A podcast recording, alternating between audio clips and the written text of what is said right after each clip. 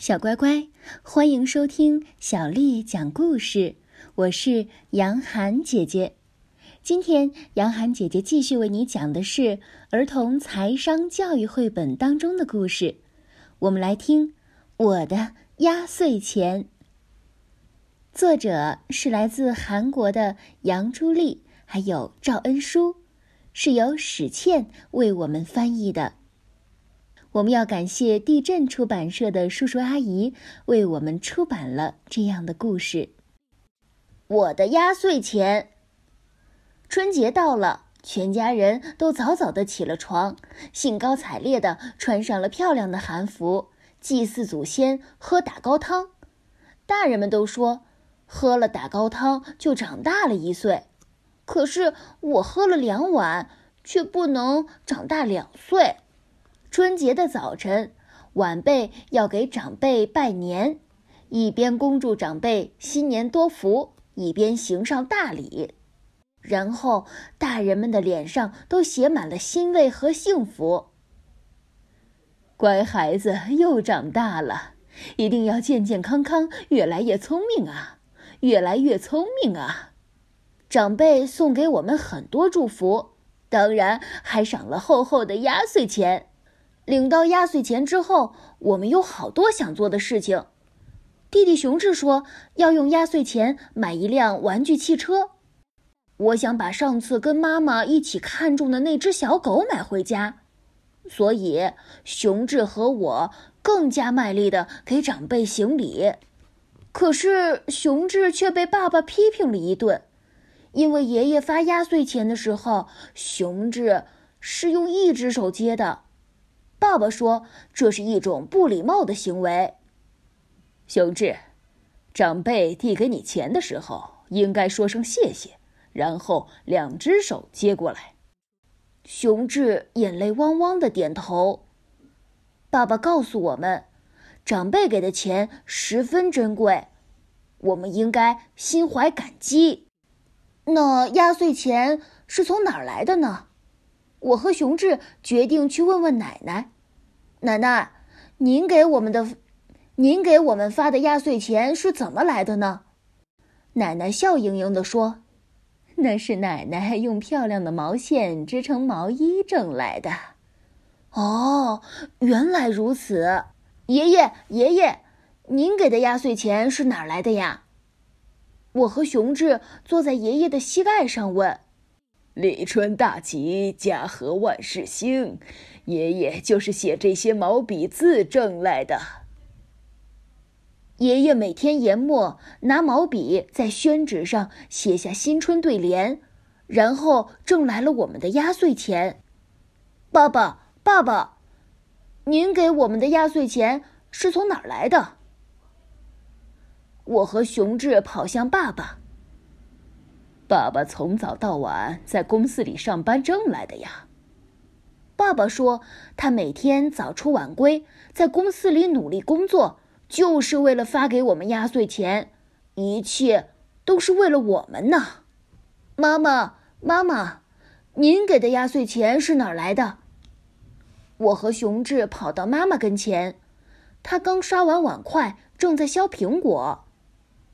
妈妈买菜时砍价。豆芽便宜五元，苹果便宜十元，就这样攒下了你们的压岁钱呢。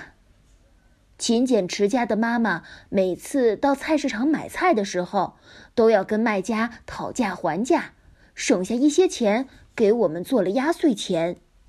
叔叔，叔叔，我和熊志向做交通协管员的叔叔询问压岁钱从何而来。我站在十字路口吹哨子，管理交通秩序，从工资里面攒下来的呀。叔叔的压岁钱不多，说是攒了好久呢。我和熊志第一次感受到，叔叔给的压岁钱是那么的珍贵。姑姑，姑姑，穿着时尚的姑姑也给了我们压岁钱，这是哪来的呢？化妆品，买化妆品吧。原来姑姑在商场里销售化妆品，然后积攒挣来的钱给我们发了压岁钱。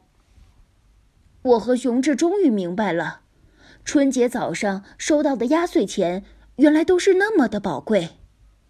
熊志，我们去给爷爷奶奶按摩吧。我和熊志给爷爷奶奶按摩了肩膀，祝爷爷奶奶健康长寿。该帮爸爸妈妈干点活了，爸爸妈妈，我们来帮忙了。家里来了很多客人，所以有些杂乱。我和熊志开始整理，玄关的鞋子都摆放整齐了。看着我们，爸爸妈妈喜笑颜开。爸爸说：“儿子们都长大了。”我们给叔叔和姑姑唱儿歌，熊志还拿着扫帚扮演腾云驾雾的孙悟空。看着长辈们脸上赞赏的笑容，我和熊志高兴极了。几天之后。熊志用压岁钱买了玩具汽车，我也带回了可爱的小狗。自从知道了压岁钱里装着长辈们的汗水和爱，我每次看小狗的时候都觉得它更加可爱了。爸爸告诉我们，不只是压岁钱，所有的钱都要认真对待，因为那里面都包含了认真工作的人们真诚的付出。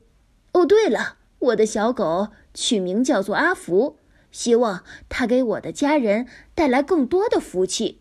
小乖乖，今天的故事就为你讲到这儿了。如果你想听到更多的中文或者是英文的原版故事，欢迎添加小丽的微信公众号“爱读童书妈妈小丽”。接下来我们要读一首诗。今天我要为你读的是唐朝孟郊写的。登科后。登科后，唐·孟郊。昔日龌龊不足夸，今朝放荡思无涯。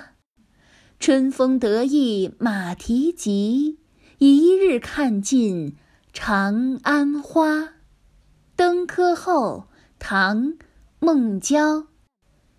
昔日龌龊不足夸。